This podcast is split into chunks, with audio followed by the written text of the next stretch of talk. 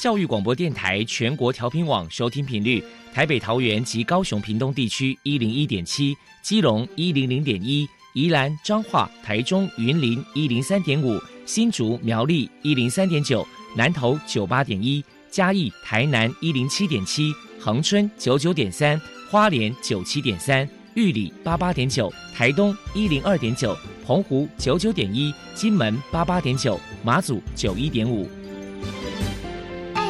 爱是包容，爱是牺牲，爱是分享，爱是服务。因为爱，特殊教育充满了无限的可能。用爱关怀身心障碍同学的未来，用心倾听资赋优异子女的心声。欢迎老师、家长、同学们，大家一起加入特别的爱这个大家庭。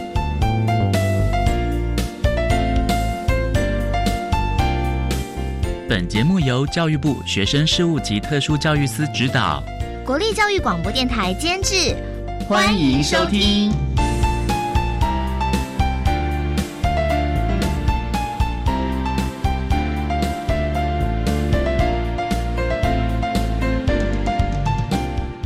因为爱，我们在空中相聚，欢迎再度收听特别的爱，我是巧莹。这个节目在每个星期六和星期天的十六点零五分到十七点播出。在今天节目中，将为您安排三个部分。首先，在“爱的小百科”单元里头，波波将为您安排“超级发电机”单元，为您邀请守爱心视障生活关怀协会的秘书长邱雅云邱秘书长为大家来介绍守爱心视障生活关怀协会的服务项目，希望提供家长、老师可以做参考。另外，今天的主题专访为你安排的是《爱的随身听》，为你邀请获得一百零八年施罗奖以及一百零七年优良特殊教育人员荣耀的国立台东特殊教育学校的校长王金香王校长，为大家分享亲子关系的建构，谈高中职教育阶段视觉障碍学生教学的策略以及亲师互动的相关经验，需要提供家长、老师还有同学们可以做个参考喽。节目最后为你安排的是《爱的加油站》，为您邀请淡江大学资源教室的辅导老师林明慧林老师为大家加油打气了。好，那么开始为您进行今天特别的爱第一部分，由波波为大家安排超级发电机单元。超级发电机，亲爱的家长朋友，您知道有哪些地方可以整合孩子该享有的权利与资源吗？无论你在哪里。快到发电机的保护网里，特殊教育网网相连，紧紧照顾你，一同关心身心障碍孩子的成长。Hello，大家好，我是 Bobo。今天的超级发电机，我们特别邀请到守爱心视障生活关怀协会的秘书长邱雅云小姐，来跟大家介绍一下协会的相关服务。首先，我们先请邱秘书长来介绍一下手爱心视障生活关怀协会成立的背景，还有服务项目包含了哪一些？成立背景是由就是视听双障的卢冠良先生他所创立的协会。他那时候想要创立这个协会的初衷跟背景，是因为想要就是让社会资源就是直接的可以运用到身障朋友这一块，所以呢，我们协会其实是并没有就是正式的职员，那以我也是担任职工的方式在为这个协会服务，然后希望就是把善款用在这些视障朋友上面。那我们把这些钱怎么运用呢？就是把他们带到了天香或者是独居老人弱势的安养院这边去服务。这些老人家就是帮他们去按摩，为什么要这样做？是因为他们这一些按摩师通常都是没有办法在商业市场上面竞争的按摩师，所以他们的收入其实是比较低的。在这样的情况之下，他们会有一搭没一搭的生活，所以我们理事长想要把他们就是导入到公益的项目里面去，然后也不是让他们单纯的领补助，就是可以由他们自己去付出他们的劳力，然后获得一个收入。也希望可以去提倡一件事情是。生障者其实并不是弱势，他是可以去帮助别人，所以我们协会的核心的理念叫做弱势互助。那这个弱势互助里面，其实我们现在也延伸出另外一项服务，是带着视障者、视障的讲师去到偏乡，为比较弱势的学子们，就是去做一些体验的活动，然后去建立这一些学子们透过这些活动可以去创建他们的自信心。大概是我们现在的服务项目。接下来，我们请邱秘书长来谈一谈协会的服务对象有哪些条件的限制。基本上来讲，并没有非常明文的规定，因为我们希望的是，我们真的了解这一个。视障者他为什么会需要服务？比如说，因为有些人就会觉得，哎，你们怎么不去领身障补助啊？你们怎么不去干嘛的啊？可是他们可能会面临到的是，家里面可能有人，他们其实收入比较好，可是他跟他没有什么往来了。例如说，我们就有一个服务的视障者，就是妈妈已经跟爸爸离婚，然后很久之前他们两个人都没有联络，可是他一直领不到身障补助，就是因为妈妈再婚后的对象其实家里条件还不错。那就导致他其实爸爸也没有工作，他自己也是属于商业市场中比较弱势按摩师。那他就是真的就是连房租每个月都要用凑的。然后如果回到家乡，他也没有工作，因为他们住在就是东石乡比较。乡下的地方，所以我们会比较希望是去了解他所发生的困难，先去解决。说，哎，他有没有办法？我们带他去领补助，我们带他去看。如果真的不行，那我们再来把他导入就我们公益按摩的这个部分。然后，或许有些人他们其实力气真的比较小，那他真的没有办法在商业市场竞争，也没有办法就是帮他去安排到好的工作。我们再来看说，哎，是不是有辅导他？做饼干啊，或什么的，或者是像我们现在也尝试带他们在网络上贩售一些礼盒，然后这些礼盒的包装就由他们来做，所以我们是比较是采用先去了解他的状况，而不是单纯的就是用一些条件来去说，哎，你这样筛选过了，你可以是我们的服务对象。手爱心视障生活关怀协会平时会举办哪些活动与人们互动交流呢？我们请秘书长来介绍一下。目前主要跟外界就是沟通联系的活动是一个专案，叫做“虾款异世界”。那个“虾款”就是虾子的虾，然后“款”是款式的款，然后当然是谐音，就是有点像台语的“虾款”。那也是想要告诉别人，智障者可能跟你想的不太一样，然后所以用一个“虾款”两个字。然后呢，异世界的“异”是特异的“异”。视是视野的视，然后世界这样子。那我们可以在网络上找到我们的粉丝专业，去看我们其实平常是透过一带有设计思考的一些游戏跟活动，去让别人认识到，哎，身障者其实有他的优势。因为我们这个活动一开始是想要让大家了解，哎，视障者为什么会有他的困境，他的困境怎么产生。可是我们后来发现，其实这样的困境不见得。就是他这个困难是真的没办法解决的，或者是他这个困难会造成他很大的问题。我们反而在这个设计活动过程中发现了，因为我们可以把这个活动去转换一个方式，可以让大家去用另外一种角度思考，得到新的 idea，然后可以培养大家团队沟通、同理心跟换位思考的能力。所以我们大概就是定期都会到学校去做学校班上的一些有。团体的活动，或特教周的宣导，甚至是企业的工作坊，或者对外也有工作坊。所以，我们大概就是活动的高峰会在暑假的时候，大家可以密切关注我们的粉丝，我们会在靠近一点的时候会有确切的时间出来，大家可以来我们的工作坊看看，说，哎，我们如何把视障者的劣势变成他们的优势。再来，我们请邱秘书长来说明一下。协会在今年有哪一些新计划呢？我们就是这个小款异世界的这个专案，有拿到了放大视野、想象未来的补助款，所以我们现在会培训一群的视障讲师，未来可以到学校去分享我刚刚讲的这个活动，然后也会就是积极的到学校去做刚刚的工作坊。其实我们除了刚刚讲说我们在暑假的时候可能会有。比较丰富的活动以外，其实我们在年底在十一月的时候也会有这样的一场，等于是我们这一整年的总结的一个活动。那其实民众都可以就是关注我们的粉丝页来看。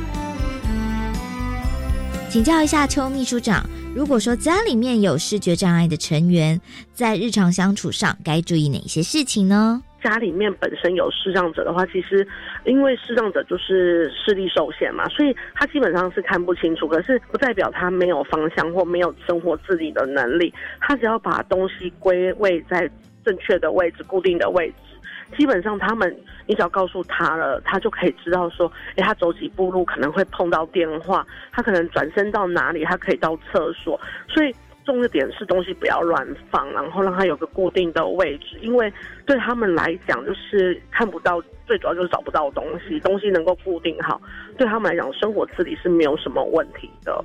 那你说就是其他的部分，比如说我们最常讲的就是拍问引爆，就是跟他拍拍他的肩膀，问他说：“哎，有没有需要帮忙？”然后如果有需要的话，就引导他在走路的过程中，可能跟他讲说：“哎，我们现在准备左转了，要下阶梯了，你可能注意一下。”询问对方，因为他有需要什么样的需求，然后我们提供给他。因为这个只是一个很大大概的方法，因为每个视障者的视力状况其实是真的不太一样。因为我们可能有低视能的，有全盲的，有视野狭隘的，然后有斜视或弱视，甚至可能还有色盲。他们可能每一个人的需求其实是都不太一样。所以我觉得最直接的方法其实就是问他，然后双方共同去建立一个。默契，然后就会让大家的生活其实过得其实不会改变太多。最后，您还有什么样的话想要传达的呢？我是协会中我唯一一位明眼人。那在看到视障者就是跟大众的互动过程中，其实我有时候觉得大众在不了解的情况之下，很习惯先。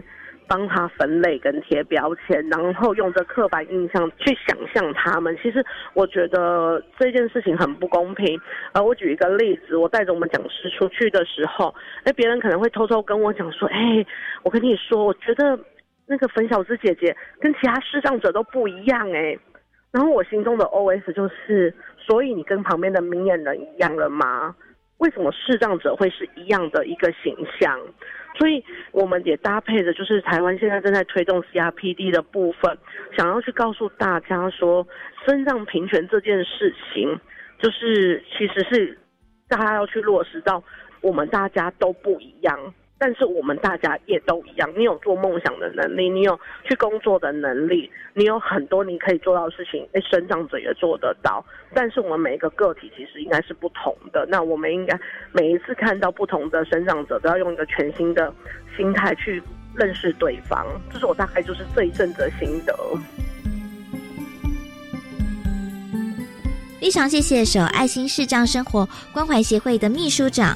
邱雅云小姐接受我们的访问，现在我们就把节目现场交还给主持人小莹。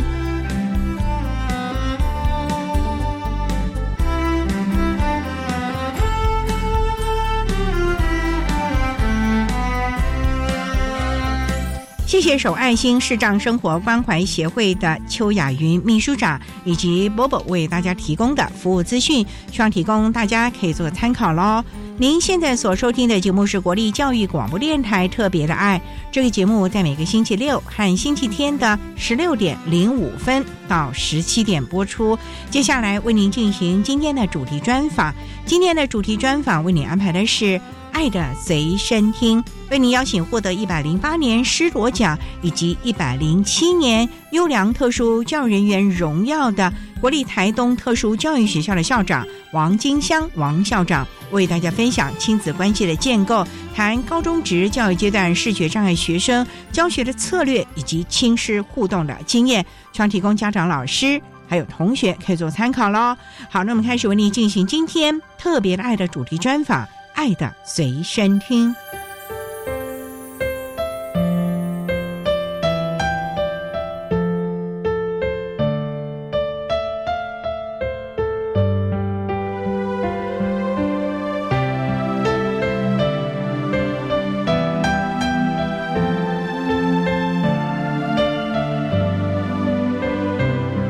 爱的随身听。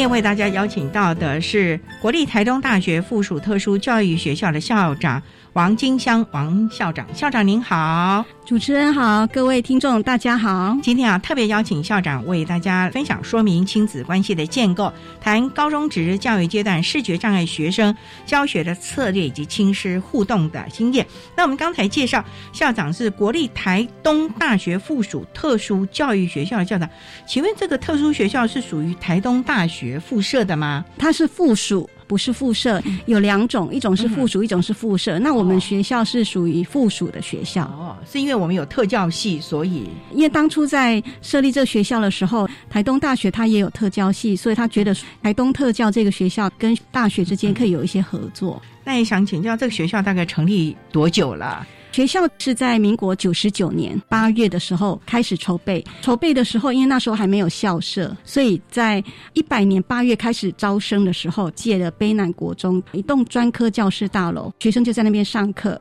所以是从一百年八月开始招生，九十九年的时候开始筹备。招生的时候，那时候一开始是招收国中跟高职各一班。各一班而已哦。对，因为一开始嘛，之前台东都没有特教学校，对呀，所以台东县所有的身心障碍孩子不是往北部跑。到花莲特教，就是往南跑，跑到那个屏东那边高。对，台东的地形很狭长，对身心障碍孩子来讲蛮辛苦的。台东县本身就没有特教学校，那是因为这样子，所以地方家长一直希望就是成立这个县里面有这样的一所学校，对他们来讲，他们的孩子才比较方便。那我们学校就是在。一百零三年的时候搬到了新校舍哦，那学校很漂亮哎，对，算是很新的学校。好，我们学校目前位置就是在台东市比较内陆的部分，靠近那个大润发，在奇力珊瑚馆的旁边。我们学校一开始的时候是只有招收国中部一个班跟高职部一个班，现在呢有三个部别哦，三个包括国小了吗？对，包括国小。哇，那人数增加很多喽。对，我们现在是三个部别，可是我们也没有办法到每一个年级一个班。我们国小部只有三个班，就是一二年级一个班，就是低年级，然后三四年级、五六年级这样，所以国小部是三个班。那国中部呢？国中部目前三个班，分别是一年级、二年级、三年级。高职部比较多，高职部有六个班。为什么嘞？因为啊。在台东国小、国中，其他的学校它还有特教班哦。比如说在宝山国小，它有特教班；嗯，比如说在新生国中，它也有特教班。可是，在高职的部分，集中式特教班比较少，就只有在专科学校跟关山工商，所以学生可以去的地方就会比较少。特教学校它就是招收重度跟极重度的孩子，所以我们到高职的时候，很多孩子会跑到我们学校来。他可能在国中、国小，他就在别的一。班的学校的特教班，哦，那他们能适应吗？从小在这种融合的，现在到这种集中式的一个学校，特教学校虽然它是一个比较集中式的学校单位，可是呢，我们学校的活动会带着孩子去做社区的融合，最终的目标就是希望他们毕业之后可以有一个就业的地方，也是要跟社会融合，所以我们课程也是都是以这样为一个目标。所以蛮特别的了。我们稍待呢，再请国立台东大学附属特殊教育学校的校长王金香王校长，再为大家分享亲子关系的建构，谈高中职教育阶段视觉障碍学生教学的策略以及亲师互动的经验。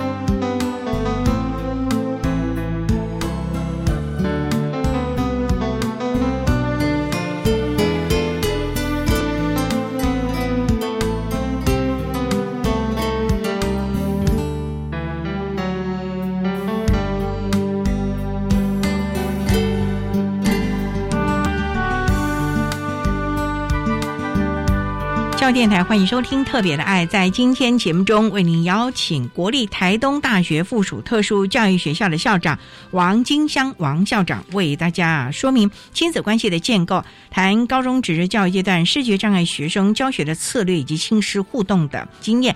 刚才啊，王校长为了简单的介绍了台东大学附属特殊教育学校的相关状况。那想请教啊，校长，我们这里的孩子是所有障碍类别都在这个学校吗？我们是以智能障碍为主的学校，孩子们除了智能障碍之外，他可能会伴随其他的障碍，比如说有的是有自闭症，那有的孩子可能有听障，那有的孩子可能有情绪障碍，也有的孩子有肢体障碍或者脑性麻痹都有可能。可是我们就是以智能障碍为主的学校。校长，您从事教育工作大概多久了？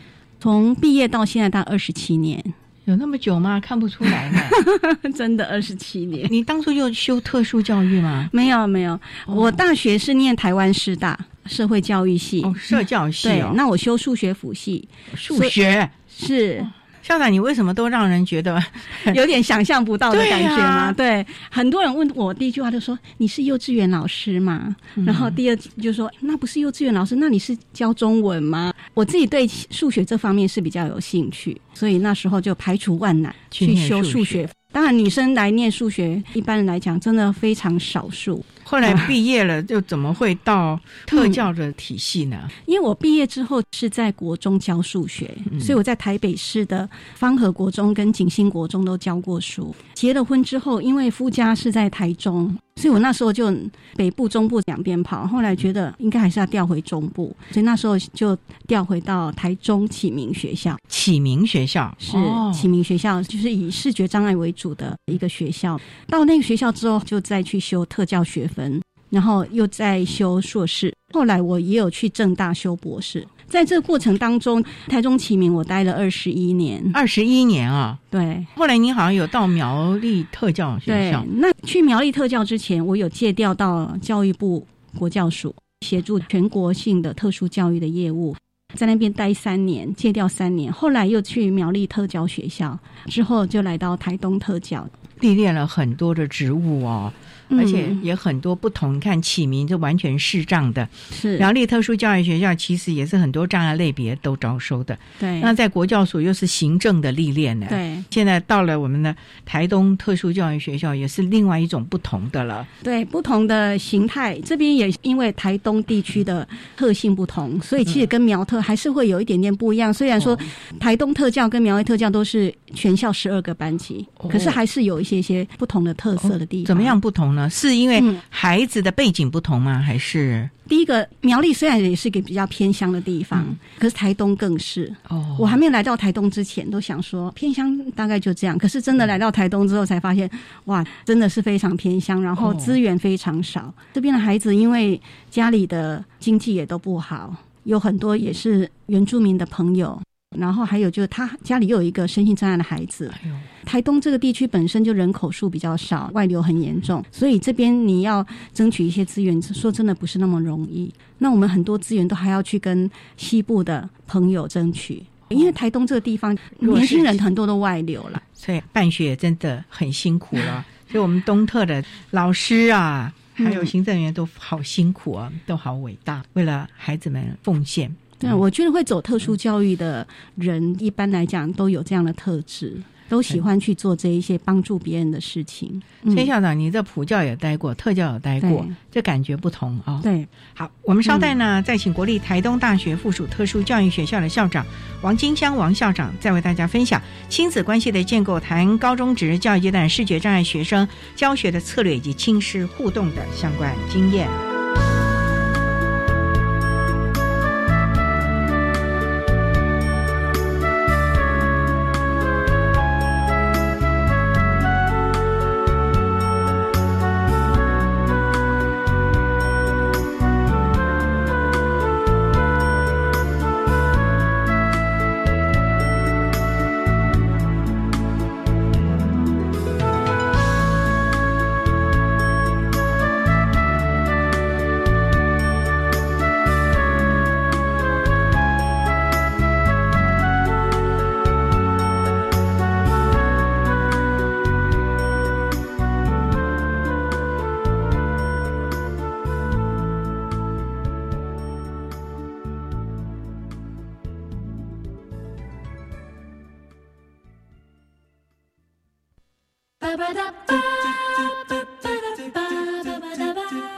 的下午你在做什么呢？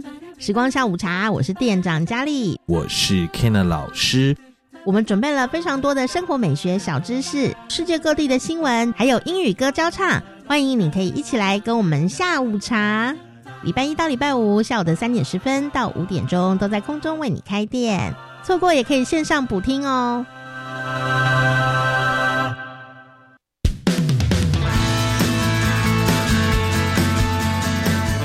青春加油站校园反毒广播剧插画及创意文案甄选活动开跑喽！征选期间从一百零九年四月二十七号到六月五号，征选项目分为插画以及创意文案两种形式。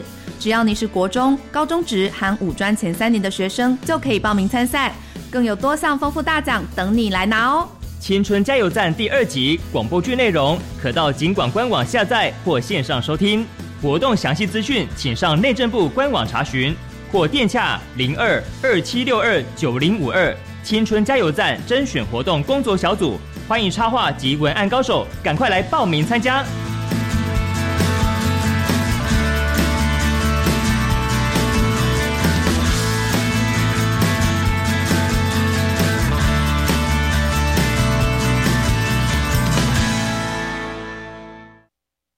那么的水，罗嘎西木啊！大家好，我们是欧开合唱团。您现在收听的是教育电台。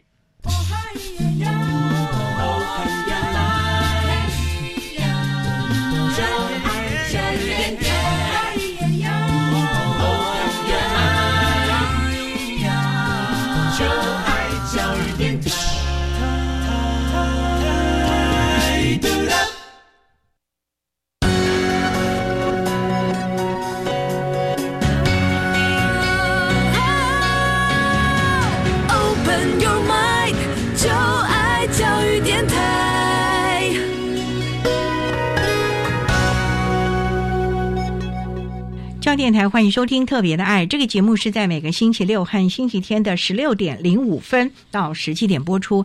在今天节目中，为您邀请获得了一百零八年施卓奖以及一百零七年优良特殊教育人员荣耀的国立台东大学附属特殊教育学校的校长王金香王校长，为大家说明亲子关系的建构，谈高中职教育阶段视觉障碍学生教学的策略以及亲师互动的经验。那刚才在节目的第一部分，王校。校长已经为大家简单的介绍了国立台东特殊教育学校的相关资讯。那也想请教校长，您之前在台中启明学校有二十年的相关经验，那么为大家来谈谈，针对视觉障碍的学生，你会提供哪一些的教学策略？你又是数学专长，哎，数学其实有很多是要看的嘞，很抽象，对，是很抽象的东西，还有数学模型。我说不会吧，数学还有模型？好，我的数学是有障碍的。校长想请教，怎么针对孩子来提供教学的策略？特殊教育法里面的第三条，在分类这些身心障碍孩子的时候，视觉障碍就是其中一类。怎么样叫做视觉障碍？其实，在我们的鉴定办法里面就有提到，就是说视力你经过矫正之后，依照万国式的视力表，它所测的优眼、优秀的优、优眼就是你好的那一只眼睛，优眼它没有达到零点三。或者另外一种就是它是视野在二十度以内，视野就是我们视线可以看到的那个范围。就像我们看到那那个赛马的时候，他不是会把马的眼睛遮着，有没有？只能看正前方，往前看。对，他的视野就会变很小。所以如果说当孩子他的优眼没有达到零点三，或者他的优眼达到零点三，可是他的视野非常非常小，小于二十度的时候，这样我们就叫做他是视觉障碍。这个视觉障碍，我们在国内的一些法器建制的很完善哦。在有一个叫做《资源服务与专业团队设置办法》里面，其实他就有提到说，身心障碍孩子他需要很多的资源服务，大致上可以分成三类：一个是评量，再是教学或者行政。在教学上，包括有课程、教材、教法、教具、辅导这一些。那我就简单就几个部分来做说明。在课程上面，其实单纯视觉障碍孩子，他是属于感官障碍。可是他在认知上是正常的，所以他在学习的课程的内容跟一般普通教育的孩子是一样的。比如说他们会有一样的课程，比如说国文、数学、英文、社会、自然这些内容是都完全一样的。除了这些之外，可能有部分的学生，因为他个人视觉障碍的需求，他需要一些特殊需求的课程，比如说像点字课，比如说像定向行动的课程，比如说像社会技巧的课程。当他到高职了之后，他需要就业，所以有一些就业的课程，比如说像附件按摩科，这些都是属于视觉障碍孩子的课程。所以基本上他们的课程内容跟外面的孩子是一样的，只是说他的教材上面会有点不太一样。都是点字吗？还是放大字体啊？看他视觉的程度，决定他的教材用什么教材。像弱势的孩子，他可能就用大字书，或者他用一般的书，可是他用扩视机把它放大。或者他还用放大镜，那他们会用一些电脑科技的辅助教材吗？会。也会了哦，对，现在好像学校都很注重这一块了。对，除了他们有纸本的书、点字书之外，很多是用电子档，然后用电脑来做呈现，或者用语音的方式念出来。他们用听的、报读的方式。对，好，那在教法，其实教学的方法跟一般孩子不会差异太大。比如说，我们会启发孩子，会去引导，或者用归纳的方式，其实这些都没有太大的差异。可是呢，因为孩子的视觉有障碍这样的因素，所以他比较重。听觉理解。哦，他就没有办法靠视觉去理解，像黑板的板书啦什么这些就比较没有办法，除非像弱势的孩子。还可以看得到，还可以看得到黑板，他可以走到黑板前面去看黑板。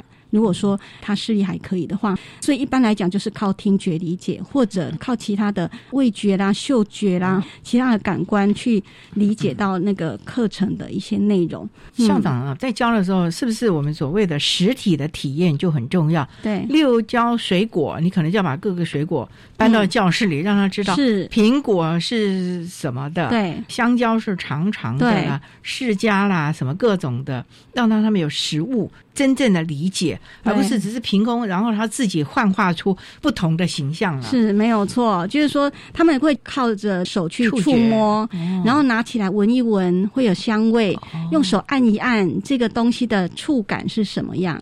所以他们就是靠着这些其他的感官去理解我们要教他的东西。那定向行动其实是很重要的，是孩子能够独立自主啊，完成事情。这个部分要多小的时候要训练起啊，校长。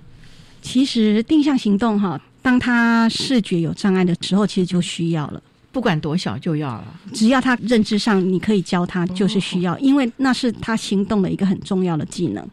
当一个人行动上他没有自由的时候，他的世界就很黑暗。对，当他行动很自由的时候，他可以去做很多他想要做的事情。所以有很多孩子他是中途失明。哦，对哦，他以前是。一般正常人，可是他可能因为车祸或者因为生病，导致他突然之间，他整个世界是变黑暗的。像这样中途失明的孩子，其实他更需要定向行动，哦，不然他哪里都跨不出去。他连要上个厕所，他也无法去上厕所，喝个水。他也没有办法，所以就困难重重。所以校长，像您以前在台中启明，这些孩子的行动都很自如吧？都可以放学自己上下学，或者是跑去逛街吧？台中启明的学生大部分都是住宿，因为台中启明的孩子他是来自嘛，对，他在后里。那因为他招收的视觉障碍孩子是来自全省各地，全省对。所以他们也有东部过来的，或者离岛的孩子都会有。哦，因为现在它已经变成台中市立的启明学校，以前是叫国立启明学校，所以以前是招收全国的孩子。哦，现在以台中为主了。现在大部分以台中为主，不过如果县外的孩子要就读，应该还是可以。它有一个机制。我们稍待啊，再请国立台东大学附属特殊教育学校的校长王金香王校长，再为大家说明亲子关系的建构，谈高中职教育阶段视觉障碍学生教学的策略，以及亲师互动的相关经验。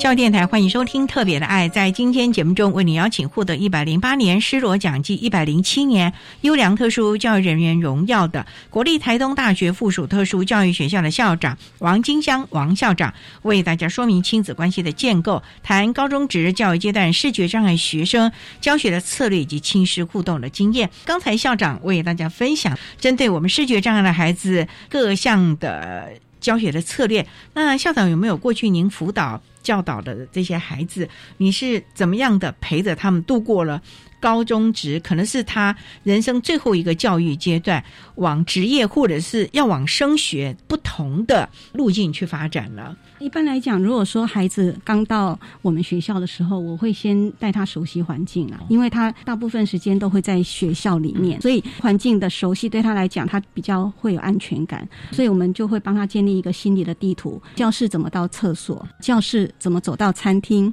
教室到宿舍，教室到校门口，或者教室到其他的教室，这些都是行走的技巧，会有一些课程会教导。那在教学上面，因为视觉障碍孩子。他没有视觉的回馈，那我们一般人在资讯收取的部分，其实很依赖视觉的回馈。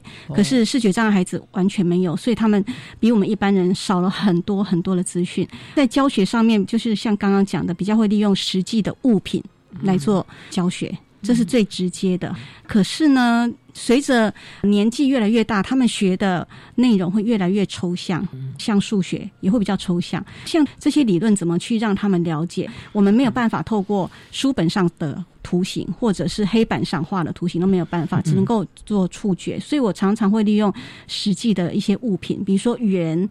圆跟线的关系，那圆跟线的关系，你可能就可以用一个很大的，比如说教室里面就可以拿到的垃圾桶的盖子，就是大圆形嘛。那线就随便扫把或棍子，让他们了解圆跟线的关系有哪几种关系，不相交、相交或者相切，就是用用比较实际的物品的方式，让他们比较具体化，可以透过触摸的方式去了解，或者是有一些可以用操作性的方式，比如说像孩子曾经有一次跟我说。老师，杯子明明在书本的后面，为什么你还可以看到我的书本后面有放一个杯子？就说因为上课的时候嘛，他偷喝饮料，然后他把书本竖起来，他把他的点字书竖起来，在那偷饮料，可是就被我看到了嘛。他说：“老师，你怎么会知道？因为孩子他不知道那个空间是。”立体的三度空间，所以我们还是会从别的角度会可以看得到。哦所以像这样的时候，你就可以透过一些操作性的方式，让他知道说：哦，他虽然在物品的后面被遮住，他有学到这样原理没有错，可是某一些角度会看到。那还有一个就是，因为他们没有视觉的回馈，所以他们比较没有办法去观察很多事物的变化。所以一般来讲，我们会帮他做好很多的观察，然后跟他们讲一些事物的规则或者逻辑，直接。告诉他，让他比较容易很快的掌握跟理解。还有一种就是说，像孩子们在看电影的时候啊，因为他们没有视觉的回馈嘛，所以只能够用听电影。听电影啊？对啊。那可是电影里面有很多的场景，他不见得会透过声音让这孩子知道现在电影演到哪里。比如说。他走路走在一条小路，或者走在一条康庄大道，这都不晓得，所以我们就必须用口述的方式让他理解。所以，像孩子在看电影的时候，我们就会用口述电影的方式让他理解，说：“哦，现在他在什么地方？然后他的手在干嘛？什么？就是把那个画面里面的一些动作、一些变化叙述，用口语的方式叙述，让他清楚。所以，孩子他虽然没有视觉的。功能或者回馈，可是呢，其实他的认知都是正常的，他还是可以学习很多课程啊，哈，或者学习很多的事物。所以这个时候最重要就是老师的教学策略，老师的创意，对，要。导引孩子，就像您讲的，孩子没有视觉的索引，所以很多都是靠老师叙述。可是这个叙述，你要怎么让孩子去理解？对你可能叙述的方法、说明的方法，甚至于你教学的创意就很重要了。是啊，包括连孩子他要擦桌子，桌子怎样可以擦干净？或者他要拖地，这些他都要学习呀，因为他毕业之后这些事情他要自己做，这就是他的生活自己的能力。那你要教他以后，他才有办法把这些事情做好，因为他以后出去也要跟人家相处，他还是要做这些事情，不可能大家帮他。真的是除了学科的学习，其实生活的能力也是很重要咯。是，不过在这个部分，这些孩子们呢，从小一块的生长，他们的同才关系会不会很注重啊？他们跟自己同样是视觉障碍的孩子感情会非常好。那我也碰过有孩子他是中途失明，比如说高一、高二才转来启明学校，那他以前都是视力正常孩子。那他可能会自怨自艾，为什么他会生病啊？视力就没办法看到。可是他一到启明学校之后，他发现他跟其他同学比，他已经太幸福了。所以很多因为这样来到我们学校的孩子，他反而就变得很积极、主动、开朗，他也可以去帮助别人。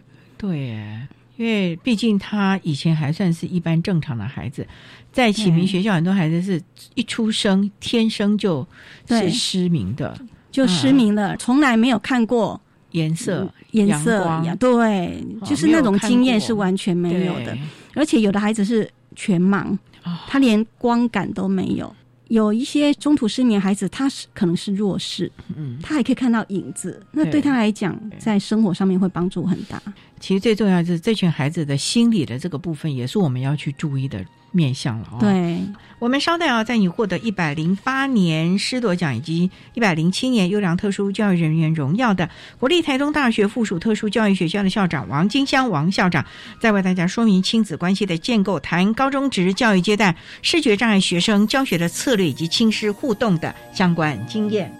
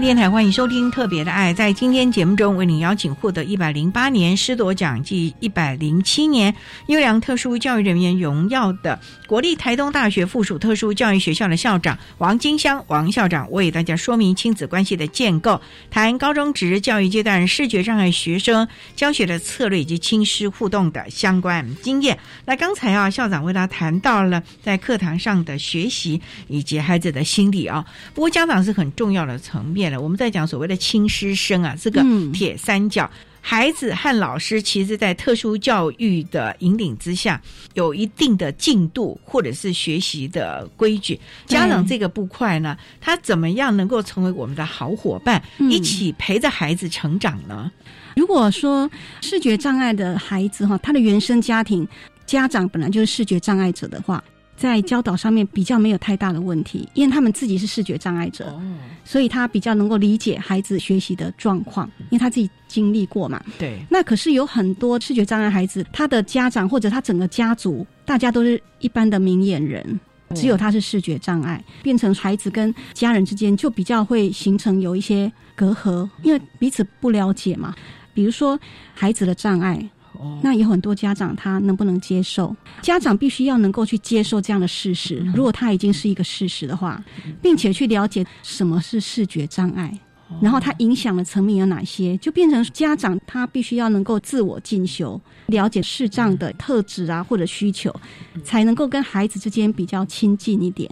再有让家长去体验一下嘛？因为我们知道现在有好多体验，有很多体验老年生活，体验听障，体验视障，让家长就实际了解。对，你完全看不到的会是一个什么样的情形啊？对，没错，体验是一个啦。第二个就是说，因为在生活过程当中有很多部分是需要时间的，哦，不是一触可及的，所以家长他要能够理解。要去同理啦，同理到孩子其实他的遭遇跟处境。比如说他在学习新事物的时候，他可能需要比一般的孩子更多的引导，对，跟更多的时间。家长如果能够去体谅的话，那孩子比较不会挫折，嗯，不然他会觉得一直被家长误会呀、误解啊。他说他不是故意的啊，他就没有看到啊，他也不知道东西掉在哪里啊，他根本也找不到，他只能摸的啊。所以其实孩子有时候会有一些挫折，是因为彼此不理解。比如说哈，像他们跟一般的孩子一样，是一样喜怒哀乐。可是家长有时候他会把这孩子很特殊化了，就视觉障碍的孩子。那可是其实这个孩子他会觉得说，他还是跟他的姐姐、弟弟、妹妹一样啊，他有自己的朋友，他也会希望回到家里面有家长的关心，他不希望被被特殊待遇。所以，视觉障碍孩子的家长真的很重要。虽然这个孩子也许他有视觉障碍，可是其实每一个孩子都有他的长处短处。鼓励我们自己的孩子不要放弃学习，天生我材必有用啊！秉持着这样的一个心态，你就可以去面对很多未来的生活，或者毕业之后会遇到的一些困难。这些都是需要家长跟他一起来走经过，这个很重要，因为家长要有同理心，陪着孩子走这一段，不管是生活的适应呢、学习，甚至于在人际的关系。不过有时候家长就是不能同理，就觉得对孩子有亏欠，或者是。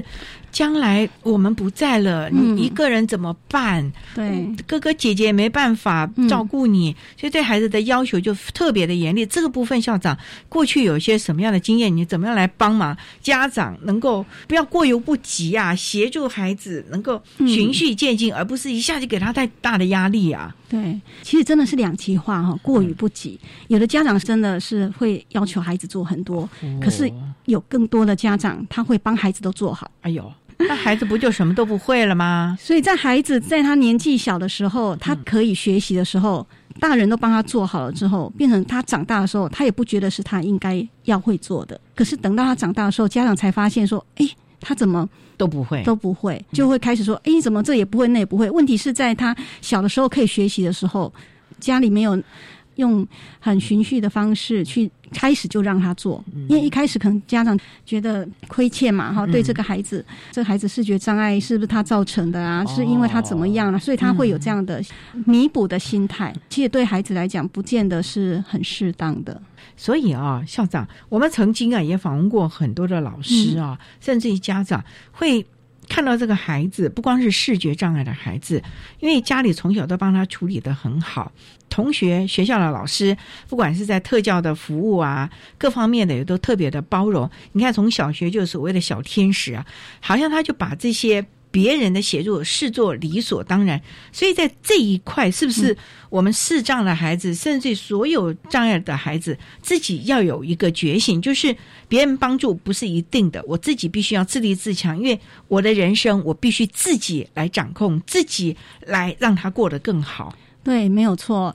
视觉障碍孩子如果他在一般的学校，他就很特殊嘛，因为可能全班就只有他一个是视觉障碍，所以他会得到很多的。帮忙，因为大家看到他就会想要去帮忙他。那可是如果说，比如说在启明学校的时候，大家都是视觉障碍，他们的情况是这样，就是说他们视力比较好的同学会去帮忙视力比较不好的同学，然后他们也比较会有那种警觉，就是说以后他还是要靠自己，所以他们都会比较独立。反而是在融合的孩子，对，因为家长会比较照顾他嘛，可能接送上下学啦，什么东西都帮他准备好。可是如果在特殊教育学校，他还要自己在宿舍生活，他可能自己洗衣服，对耶，他要自己能够走去餐厅，走什么都要靠他自己啊。他就等于开始在学习怎么去独立生活，怎么过日子了。对，还要跟宿舍的室友怎么互动，跟班上同学怎么互动。那可是如果没有摒除掉这一些的话，孩子就没有学习到独立自主的部分。哇，所以这点家长也应该配合老师吧，因为我们都有所谓的 IEP，一直这样子循序渐进。那很多的 IEP 不是只有学习哦，是包括了他的能力的建构。所以家长是不是也应该把这一套跟老师紧密的结合，回家也照表操课，不要 孩子八个钟头学校回家来什么都不会，第二天又还给老师，甚至于我们很怕就是一个暑假之后回来，老师要从头开始了。这很正常哎，我觉得孩子很容易经过一个长的假期之后，就全部都忘记了。哎，所以家长啊，不能忘记啊。嗯，我觉得孩子他在就学阶段，其实他是要学习的是一个能力，未来毕业之后的工作的能力。或者是生活的能力，其实重点是那个能力，嗯，倒不是说我们在课程当中需要去背诵一些什么名词啊什么，我觉得其实不是这样的，我们是在培养他的一个文学的素养，或者美学的素养，或者是看待生活的方式。其实啊，我们的教育是让孩子能够过得。越来越幸福，所以这个阶段就必须从他可能学前啦，每个教育阶段，家长要跟学校配合了，对啊，一起协助我们的孩子过一个他很喜欢的生活，也可以过一个你将来可以放心的生活，这才是重点了啊！是好，那我们今天也非常的谢谢获得一百零八年师铎奖及一百零七年优良特殊教育人员荣耀的。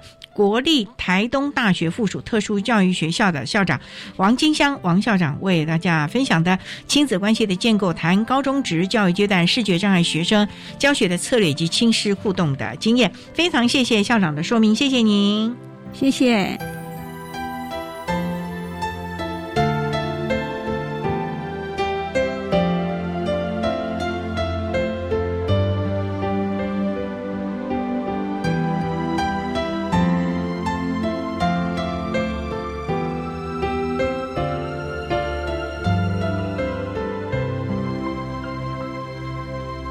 谢谢获得一百零八年施罗奖以及一百零七年优良特殊教育人员荣耀的国立台东特殊教育学校的校长王金香王校长，为大家分享了高中职教育阶段视觉障碍学生教学的策略以及亲师互动的经验，希望提供大家可以做参考喽。您现在所收听的节目是国立教育广播电台特别的爱节目，最后为你安排的是爱的加油站。为您邀请淡江大学资源教室的辅导老师林明慧林老师为大家加油打气喽！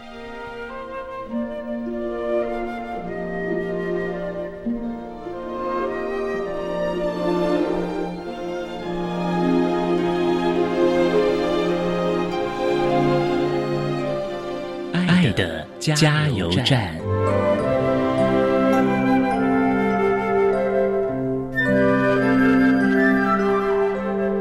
我是淡江大学资源教室的辅导老师林明慧，希望所有师长生在大学的学习阶段不设限，多尝试，困难记得要说出来。